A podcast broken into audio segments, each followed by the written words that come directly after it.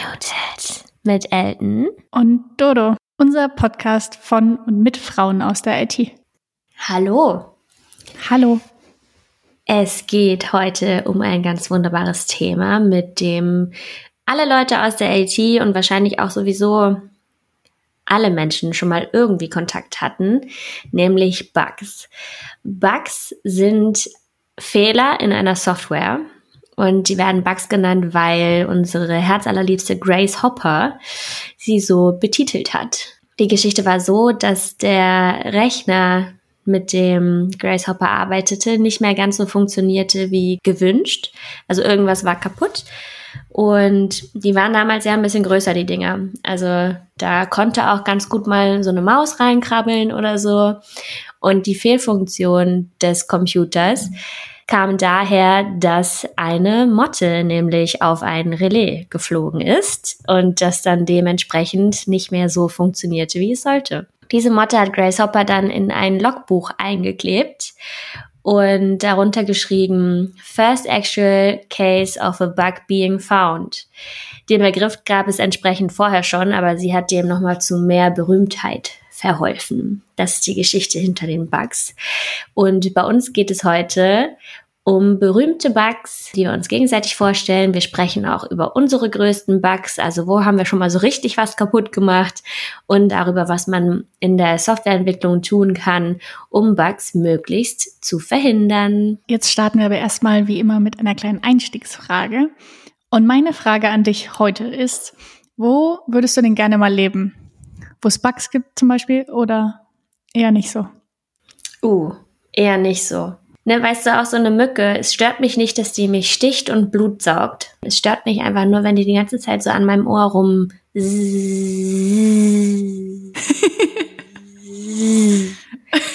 Schaltet bitte nicht ab, ich höre auf mit dem Summen. Aber das finde ich halt, das finde ich furchtbar. Von daher, wo möchte ich mal hin? Ich habe letztens auf Instagram gesehen, dass eine Bekannte von mir drei Monate von Portugal aus arbeitet. Da hätte ich, glaube ich, auch Bock drauf. Ja, das klingt ziemlich gut. Ich war mal in Sevilla in Spanien.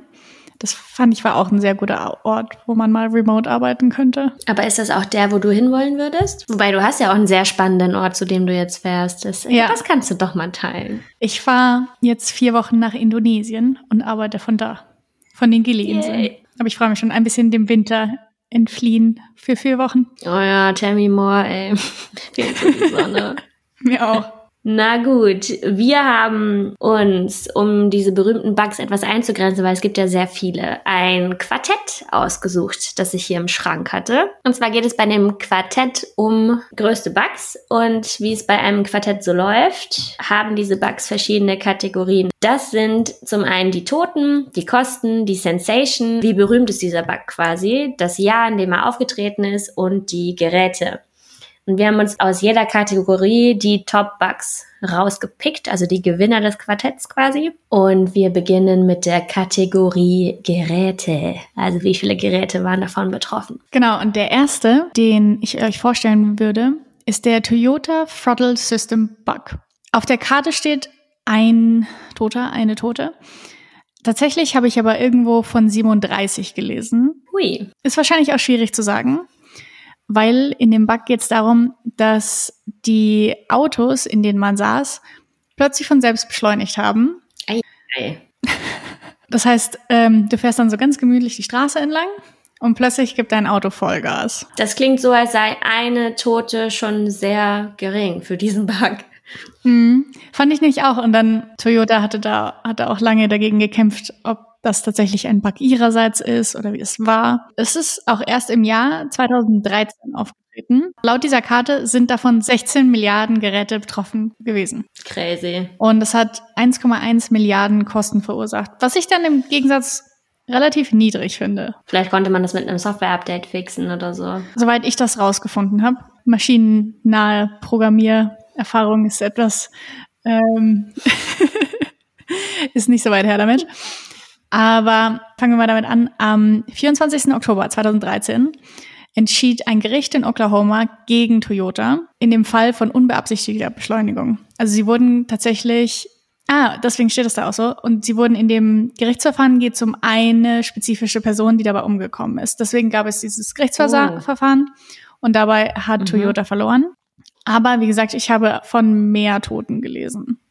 Kann man aber jetzt in, nur in diesem einen Fall wahrscheinlich beweisen. Ah, okay. Ja.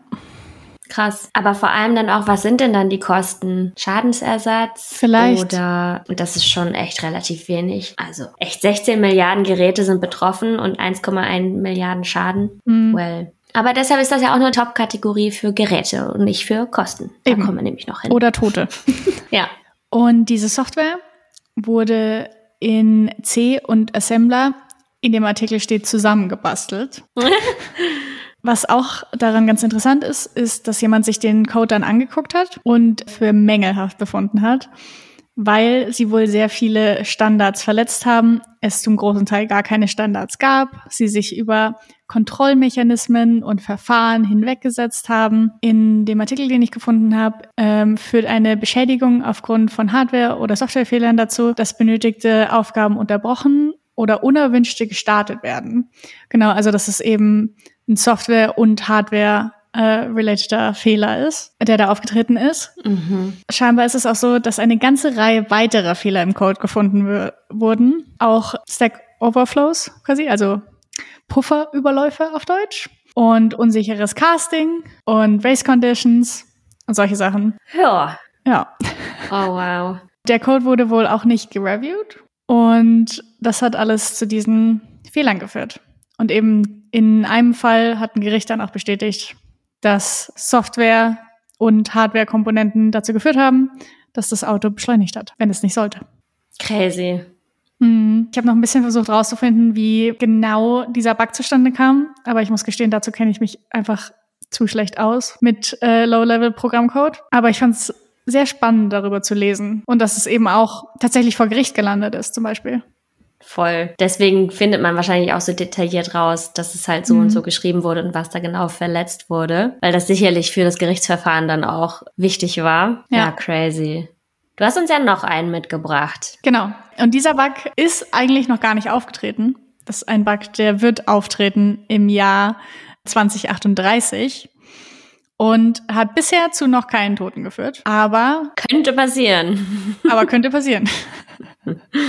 Und man glaubt, dass es quasi zu Ausfällen von Software führt. Und zwar der Grund dafür ist die Unix-Zeit. Also wenn ihr selber programmiert, vielleicht habt ihr schon mal die Unix-Zeit verwendet und dann mal geguckt, wo die herkommt. Und die Unix-Zeit ist ja das Vorzählen der Sekunden seit dem 1. Januar 1970. Das fand ich immer schon, als ich das das erste Mal rausgefunden habe, sehr random. Ja. Auf jeden Fall hast du dann, kann man wirklich sagen, ich hätte gerne hier die Unix-Zeit und dann kriegst du da die Anzahl der Sekunden. Sehr spannend.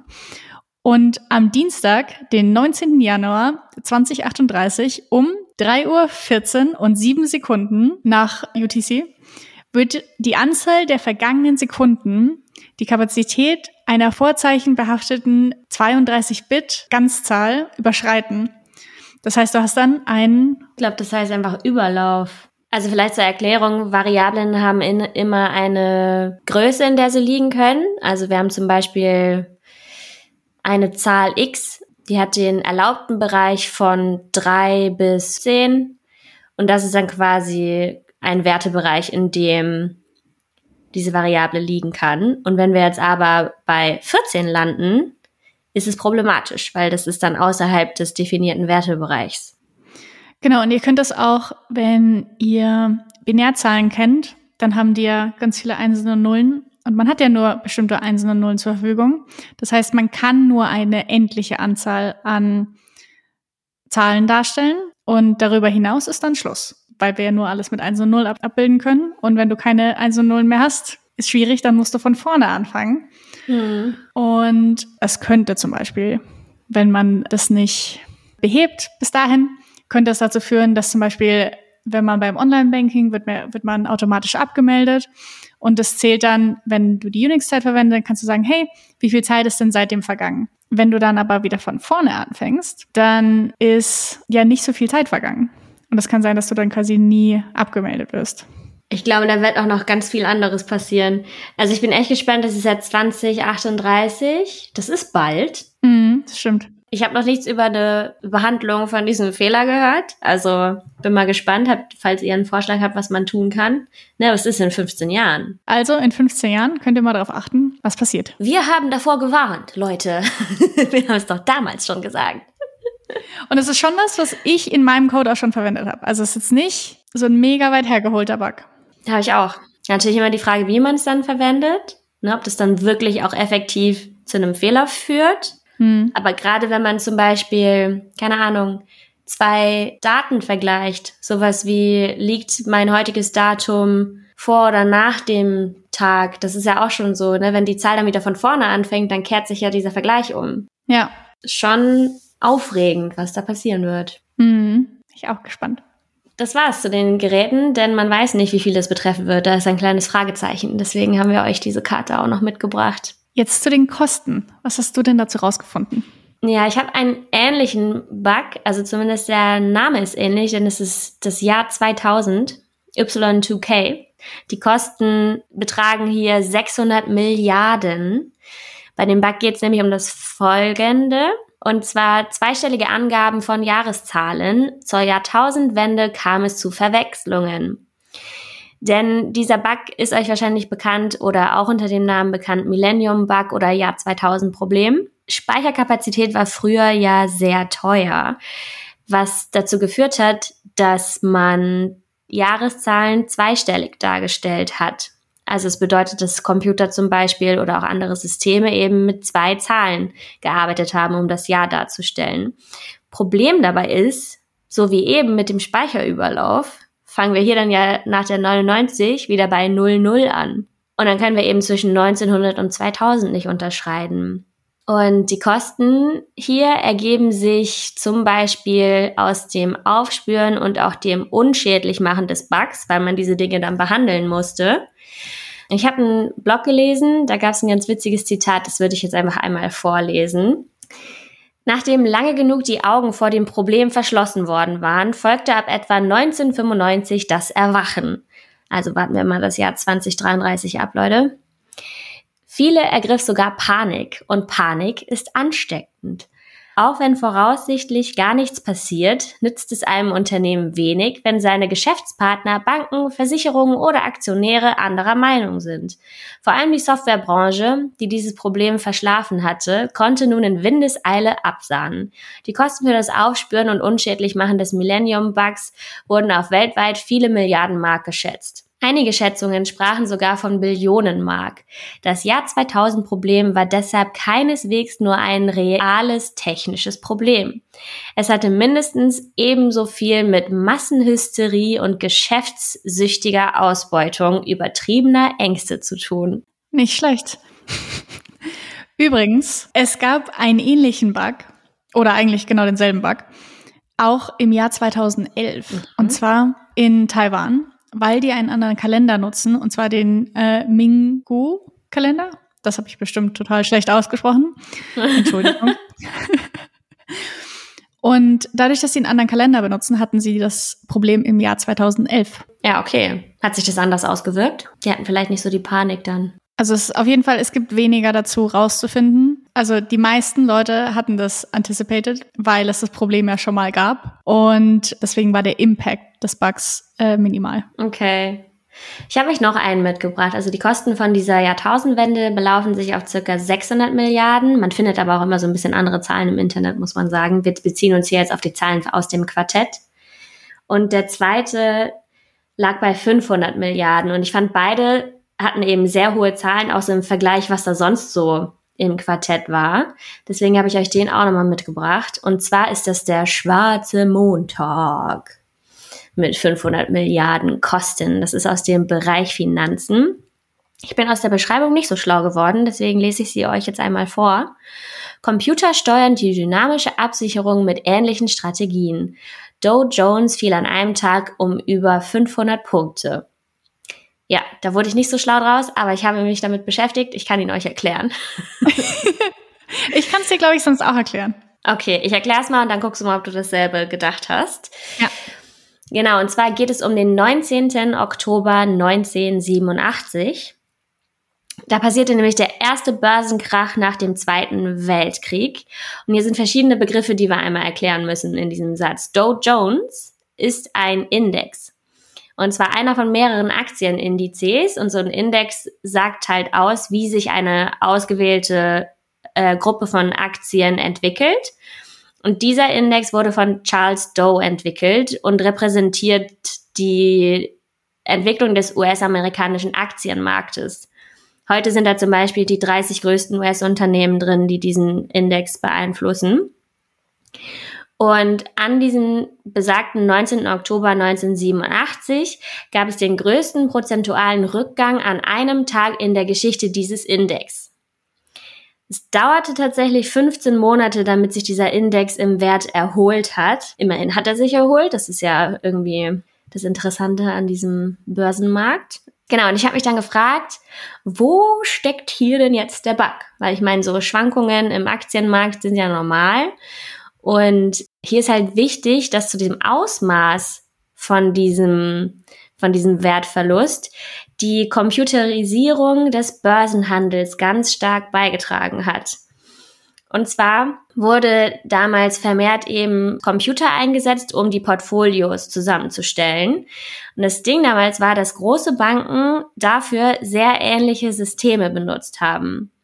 Und das Ganze läuft eben überwiegend automatisch ab, was dann dazu führte, dass innerhalb kurzer Zeit ein hoher Verkaufsdruck entstanden ist und die Aktien dann zum Beispiel über die Absicherungsstrategie leer verkauft wurden. Also es resultierte dann in einer, in einer hohen Menge eingehender Orders, was wiederum bedeutet höherer Verkaufsdruck. Also in meinem Jargon gesagt ist es, ne, diese Aktie will dann plötzlich keiner mehr haben. Deswegen sinkt der Wert dieser Aktie und noch mehr wollen es irgendwie verkaufen. Also da waren eben Algorithmen am Werk, die sehr ähnlich auf ein bestimmtes Momentum reagiert haben, was sich dann eben gegenseitig verstärkt und für diesen Abfall gesorgt hat. Ja. So hätte ich das auch gesagt tatsächlich. So okay. Ähnlich. Also kann man jetzt es ist so wie früher die Leute, die sich dann gemeldet haben und so, ah, da lassen die so richtig laut den Arm auf den Tisch mhm. fallen in der Schule und sagen, ja, nee, ich wollte das auch sagen. ich kannte das tatsächlich, dieses System, das quasi äh, an diesem Montag ist abgerauscht ist, weil dann immer und immer mehr verkauft wurde. Und irgendwann haben sie die Börse, glaube ich, auch dicht gemacht, soweit ich weiß. Aufregend auf jeden Fall. Da ist schon mhm. einigen das Herz in die Hose gerutscht. Mhm. Ja. Ansonsten habe ich aus dem Bereich Kosten noch eine weitere Karte mitgebracht. Da sind die Kosten nicht so hoch. Das sind 1,05 Milliarden. Es hat mit Hamburg zu tun. Es geht um die Äpfelharmonie. Ich habe das jetzt nicht weiter recherchiert, was da genau der Bug war. Ich glaube, es ist so ein bisschen menschliches Versagen. Also hier steht, bis der erste Ton erklingt, sind die Kosten für die Elbphilharmonie mindestens achtmal so hoch wie geplant. Ich sehe da jetzt keinen halt kein Software-Bug, der da unbedingt dahinter steht, sondern es ist einfach nur so ein kleines Gimmick, dass die Elbphilharmonie damit auftaucht. Das wollten wir euch natürlich nicht vorenthalten. Ja, sensationell, dass die jetzt tatsächlich steht und das ist die Überleitung zur nächsten Kategorie der Sensation. hm. Genau, und einen davon habe ich euch gerade schon genannt tatsächlich. Das ist dieses Jahr 2011 Problem. Ah. Genau, das tauchte da auch mit auf. Und das andere ist der Marina 1-Bug.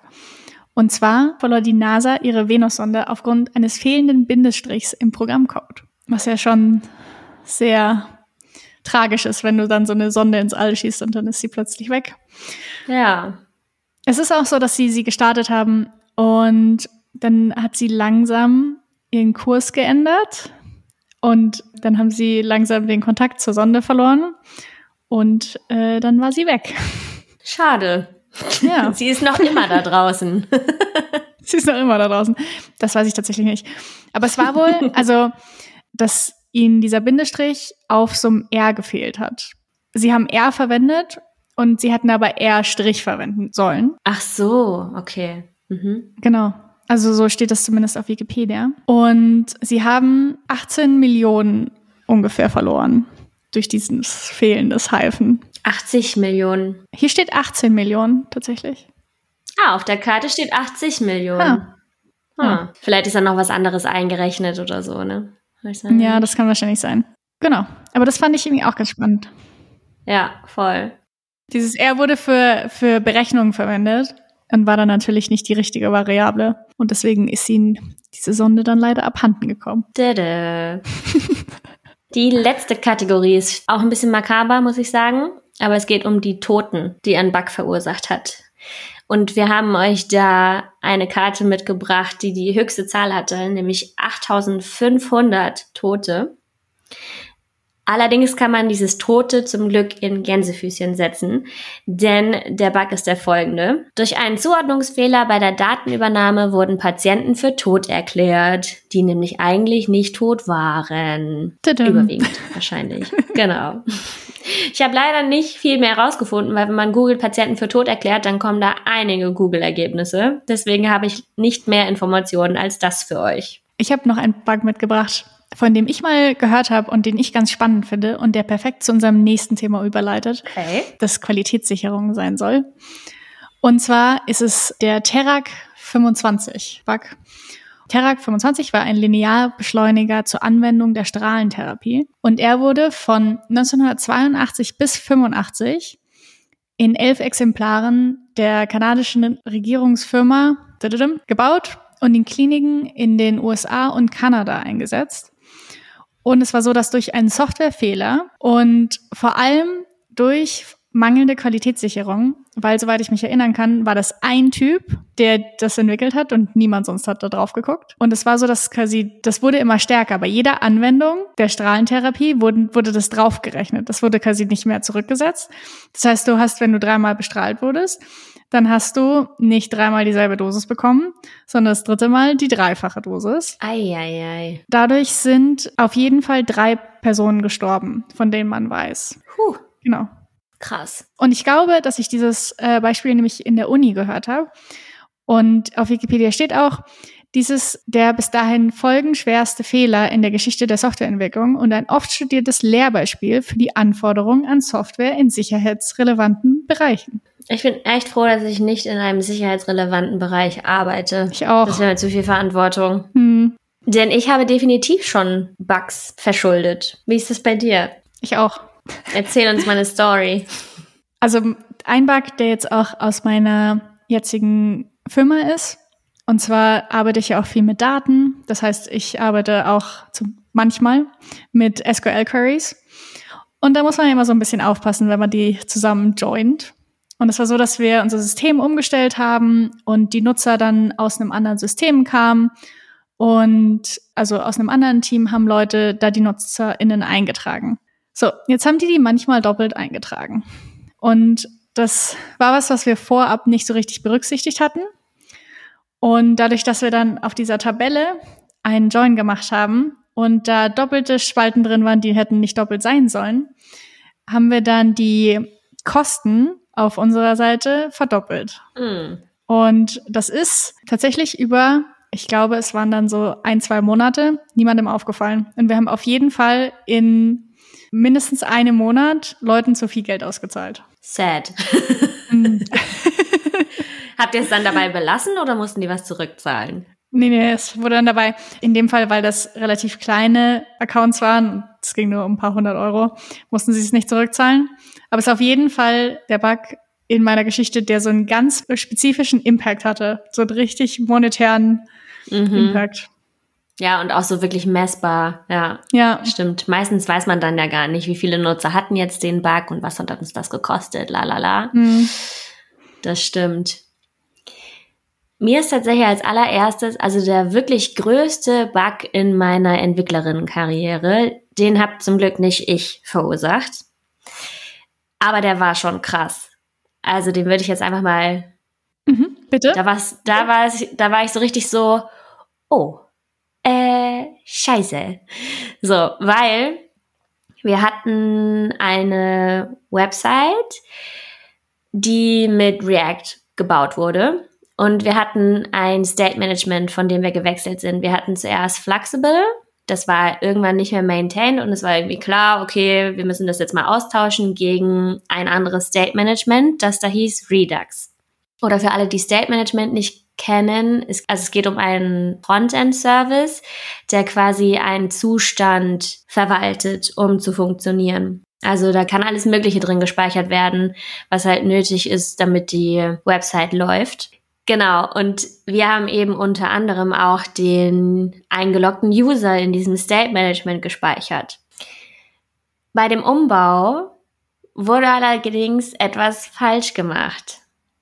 Und das ist nicht aufgefallen, weil ne, wir haben natürlich, wir kommen ja nochmal zur Qualitätssicherung, aber eine Sache, die wir damals auch gemacht haben, wir haben eigentlich ein sehr gutes Qualitätsmanagement.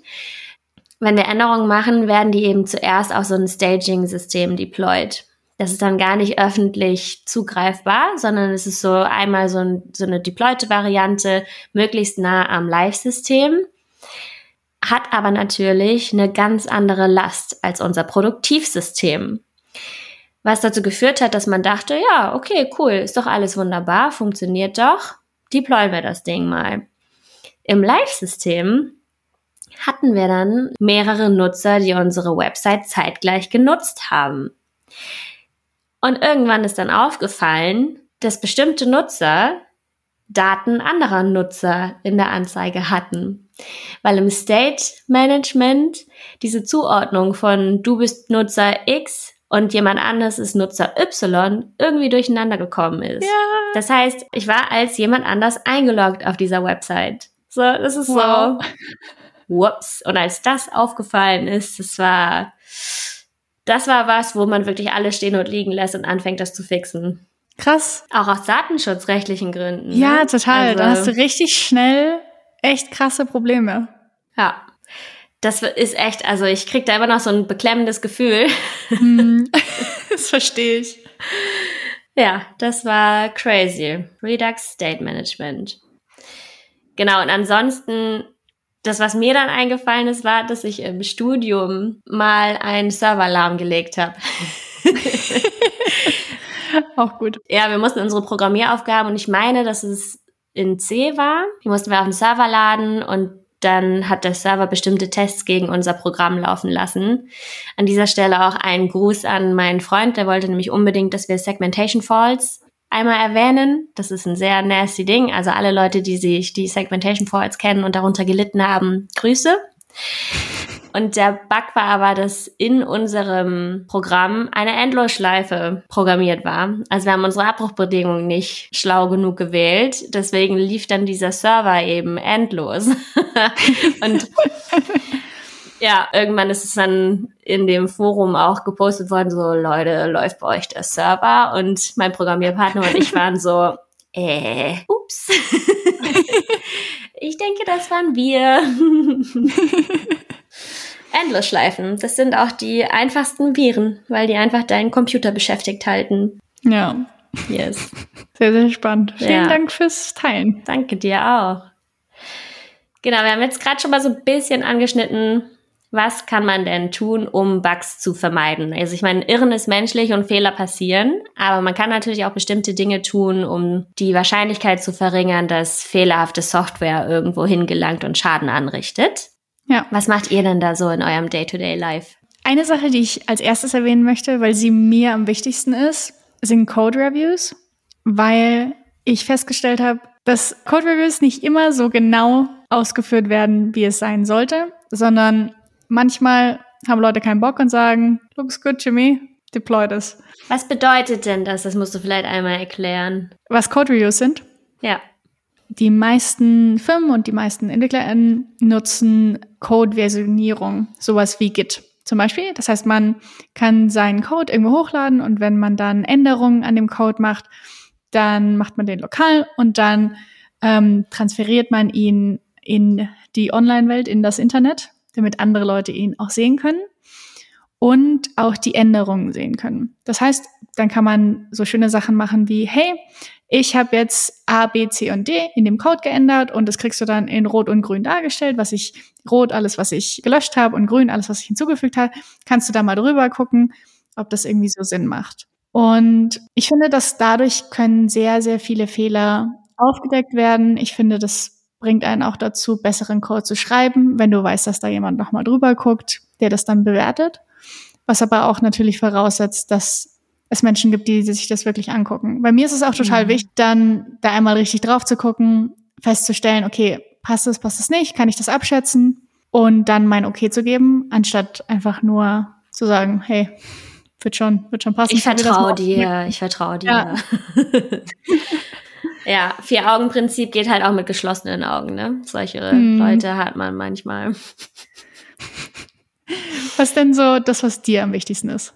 Also Code Reviews finde ich auch wichtig, allein auch, weil man dadurch auch viel lernt, seinen Code zu verbessern oder auch sowas mhm. wie, hey, das kannst du viel einfacher machen. So, ich bin ein Freund davon, das nicht asynchron zu machen, sondern ne, ich bereite halt einen Merge Request vor mit meinen Änderungen, sage dann, hey, ich bin fertig damit, wollen wir das durchgehen, weil dann spricht man auch nochmal drüber und führt den anderen so ein bisschen durch den Code und kann dann im Gespräch auch schon super viele Fragen klären. Ich hatte mhm. einen Arbeitskollegen, mit dem bin ich halt regelmäßig an Merge Requests wirklich aneinander geraten, wo wir uns dann teilweise in den Kommentaren zu den Changes schon so ein bisschen gestritten haben, wo wir dann gesagt haben, okay, das funktioniert so nicht, wir machen das nur noch synchron. Und ich finde, das ist generell, selbst wenn man sich jetzt nicht streitet, es ist vielleicht so ein Last Resort, aber generell finde ich es viel hilfreicher, das synchron zu machen und gemeinsam den durchzugehen. Mhm. Was für mich ein super wichtiger Punkt ist, sind Tests. Also ja. nicht nur manuelle Tests, das mache ich sowieso. Ich gucke mir mit meine Software halt, wenn es deployed ist, auch nochmal an und klick's halt durch und starte das auch lokal und gucke, ob es funktioniert.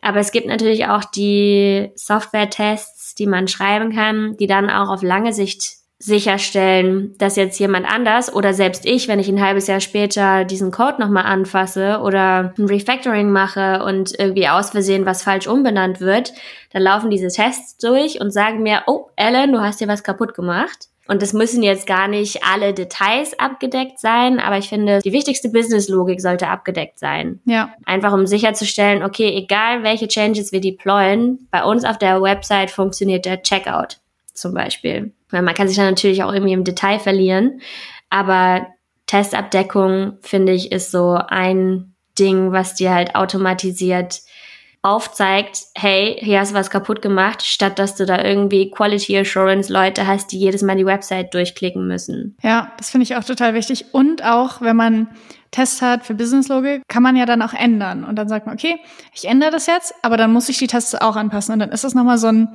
ah, meine Tests sind kaputt gegangen. Warum? Ah ja, okay, ich habe das geändert, das war Absicht. Und dann sagen, okay, will ich das wirklich? Ja, ich will das wirklich und das dann in den Tests auch anpassen zum Beispiel. Hm. Das finde ich auch, das ist nochmal so ein, will ich das wirklich?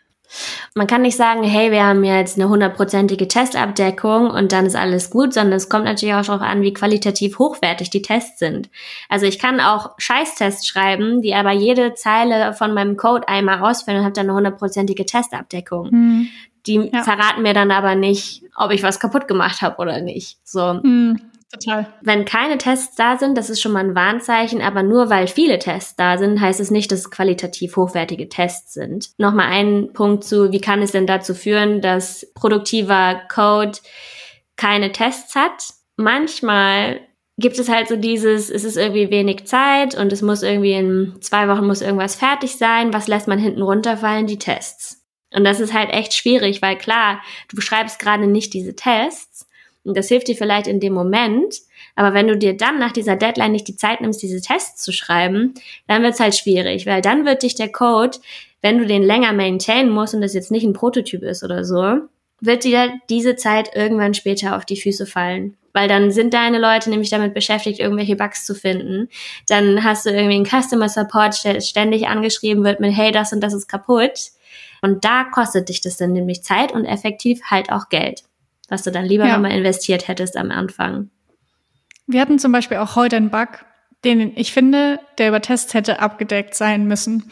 Es wurde nämlich dann aus Versehen ein Datenbank-Call gelöscht, was dazu geführt hat, dass Daten nicht mehr da waren und dass dann unsere Ausspielung nicht mehr so funktioniert hat, wie sie sollte, weil wir haben eigentlich so eine Priorisierung. Und dann haben wir nur noch das letzte ausgespielt. Und das ist was, ich hatte das gefunden und hatte den, den Algorithmus geprüft und alles und habe das dann das Plattformteam gefragt, ob sie da nochmal gucken können, wie das mit den Daten eigentlich aussieht, ob die Datenbank und alles richtig ist. Und es stellte sich raus, haben wir einfach den Call gelöscht. Whoops. Ja, das ist auf jeden Fall sehr wichtig. Ja, und auch ein wirklich spannendes Thema. Vielleicht machen wir mal eine Folge mhm. über Test-Driven Development. Da schreibt man zum ja. Beispiel erst die Tests und dann den Code und auch, ne, welche verschiedenen Arten von Tests gibt es. Es gibt da integrativere, die so das gesamte große Ganze testen und eigentlich die Software wie so ein Blackbox verwenden und dann wiederum so Unit-Tests, die halt kleinteiliger testen. Also das ist echt nochmal so eine Kunst für sich, würde ich sagen. Aber ja. sei hier einmal angeteasert. Was gibt's denn noch aus deiner Sicht, was man so tun kann? Ich finde auch, weil du gesagt hast, okay, dass man später mit seinem Code noch was anfangen kann.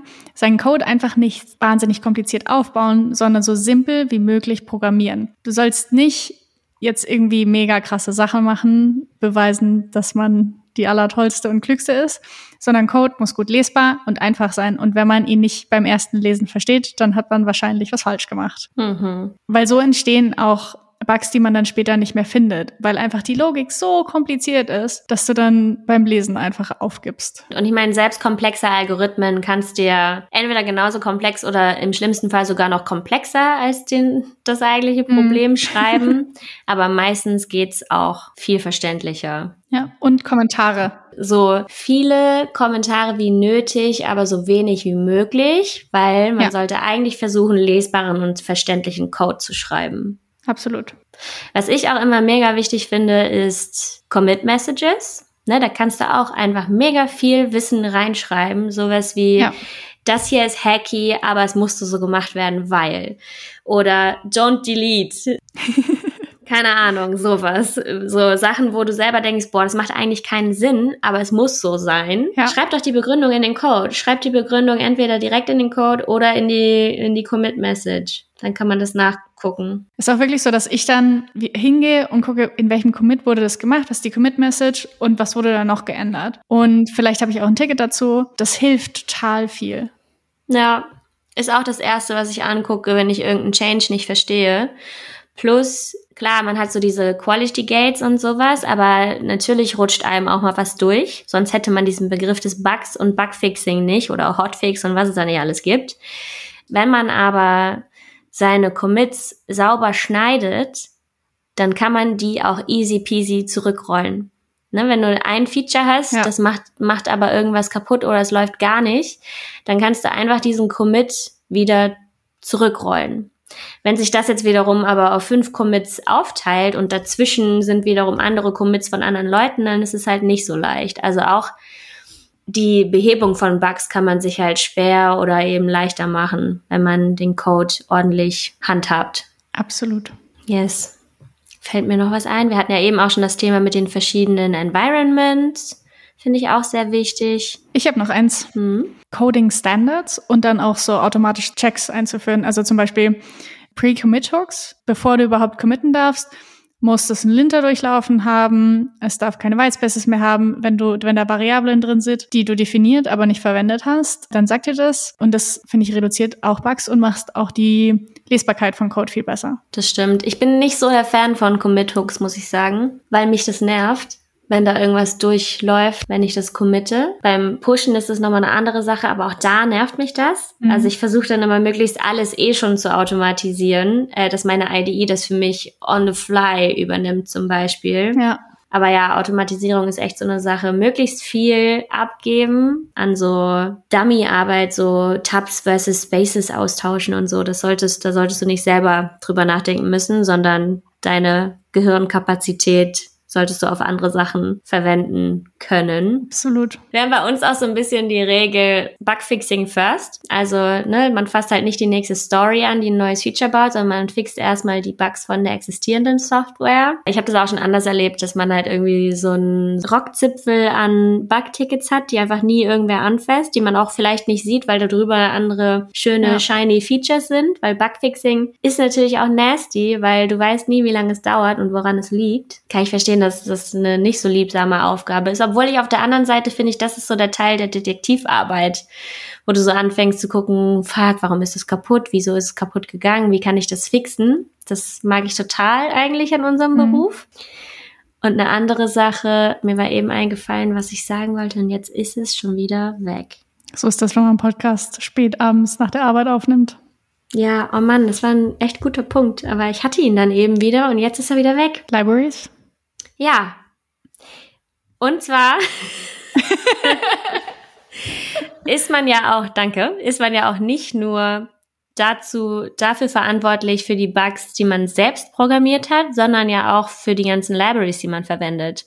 Also wenn ihr irgendwie Libraries raussucht, dann achtet doch bei dem Package zum Beispiel darauf, wie sehr das maintained ist. Ne, wenn es irgendwie schon ein Jahr nicht mehr geupdatet wurde, ist das in der Frontend-Welt zumindest schon ein Zeichen für, oh, das hat bestimmt alte Dependencies, die wiederum auch Security-Issues haben können und so weiter und so fort. Ne, achtet da auf die offenen Pull-Requests, auf die Bugfixes, wie viele Leute haben es runtergeladen und wie gut ist das Ding auch dokumentiert. Dokumentation lesen, auch ein guter Aspekt bei Bug Prevention. Ja. Eine Sache habe ich tatsächlich noch, die ich noch loswerden wollte. Ein wichtiger Punkt, um Bugs zu verhindern, ist auch, sich dem bewusst zu sein, dass man nicht nur aktiv beim Selbstprogrammieren Bugs hinzufügt. Also selbst wenn du, du hast heute eine 100% fehlerfreie Software gebaut. Wenn du die aber nicht maintainst und einfach so stehen lässt, dann entstehen da ganz von alleine irgendwelche Bugs oder Inkompatibilitäten und dann funktioniert das nicht mehr. Also so, man muss tatsächlich auch ein Augenmerk auf Maintainability beim Schreiben legen und diesen Code dann aber auch maintain und up to date halten, weil irgendwann wird jeder Code Legacy und Legacy Code hat meistens Bugs. Finde ich auch einen total wichtigen Punkt. Eine Sache, die mir noch eingefallen ist, als du das gesagt hast, ist, dass man sich darüber bewusst sein muss, dass mein Code Bugs haben kann und wahrscheinlich auch hat in der ersten Version. Also mhm. ich finde, nicht zu sagen, oh, ich bin so wahnsinnig toll. Aha. Mein Code hat keine Bugs. Ich habe das richtig gut durchdacht. Das ist richtig naiv, ja. Wahrscheinlich hat er Bugs. In der ersten Version. Und das finde ich auch ein Mindset, das irgendwie ein bisschen leichter macht. Ja, und tatsächlich, wenn ich anfange, Tests zu schreiben, ich schreibe sie tatsächlich meistens erst nachdem ich die Funktionalität geschrieben habe, muss ich zugeben. Und ich finde keinen Bug in meinem Code, dann werde ich suspicious. Dann gucke ich meine Tests immer noch mal ganz genau an und gucke, ob ich auch wirklich die Edge Cases erwischt habe. Ja. Weil normalerweise findet man, wenn man gute Tests schreibt, findet man normalerweise auch einen Bug. Ja. Guck mal, das ist doch jetzt ein schönes Ende. Auf jeden Fall sehr gute Punkte. Wir hoffen, ihr konntet ein bisschen was mitnehmen. Ich glaube auch, uns würden noch tausend weitere Punkte einfallen irgendwie. Ich könnte da, glaube ich, noch stundenlang drüber reden. Ja. Codequalität, Architektur-Patterns, Anti-Patterns, bla bla bla bla bla. Clean Code, Clean Coder und so weiter. Lalala. Okay. Wir beenden das jetzt aber an dieser Stelle. Ihr könnt uns auch, wenn euch noch was einfällt, uns das gerne schicken. Vielleicht haben wir Sachen vergessen. Vielleicht könnt ihr uns auch eure Lieblingsbugs schicken. Vielleicht habt ihr da welche. Und dann vielen Dank, dass ihr uns hier zugehört habt. Und bis bald. Spaß hat's gemacht. Bis dann. Tschüss. Habe ich Alkohol im Kühlschrank? Ich hole mir einen Whisky. Das ist eine sehr gute Idee.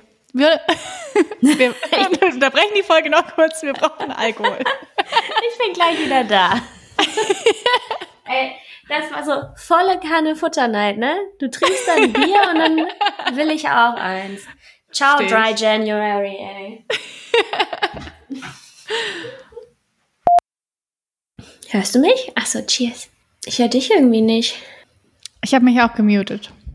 Na Mensch, unmuted. Sehr passend. Aber ich habe gesagt Prost. Das, das konnte ich lesen, ja. Cheers. Warte, ich mache hier mal so einen richtigen Glas-Sound. Ach, hast du auch gerade gemacht, okay. So. Klappensteuerung. Mir fehlt das Wort. Und ähm, der Satz ist nicht so wichtig, den lassen wir weg.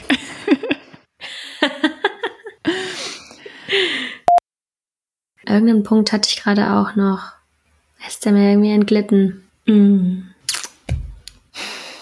Komm nicht mehr drauf. ist nicht schlimm. Egal, mir ist was anderes eingefallen, dann erzähle ich das. Unmuted. Mit Elton. Und Dodo. Unser Podcast von und mit Frauen aus der IT. Wir, das sind Elton und Dodo, erzählen euch in unserem Podcast von unseren Erfahrungen, Frauen in der IT zu sein und unterhalten uns auch mit anderen Frauen aus der IT. Es geht um Herausforderungen, Tipps und Tricks und auch die ein oder andere Anekdote. Thematisch sind wir ziemlich breit aufgestellt. Es geht auch um Produktentwicklung, Agile Coaching, aber auch in der IT geht es in die Tiefe der Programmiersprachen, Data Science oder auch verwandten Themen wie dem Green Coding. Wir wollen Frauen ein Sprachrohr verleihen, weil Frauen gehören in STEM Themenfelder. Und mit unserer Präsenz wollen wir dies untermauern und auch andere Frauen motivieren, sich mit dem Thema IT zu beschäftigen, in das Thema einzusteigen und vielleicht auch ihre Leidenschaft dafür zu finden. Hört rein in unsere verschiedenen Folgen, gebt uns Feedback und gerne auch Anregungen. Ihr findet uns auf Instagram und Twitter, unmute-it und natürlich auf allen Plattformen, auf denen es Podcasts gibt.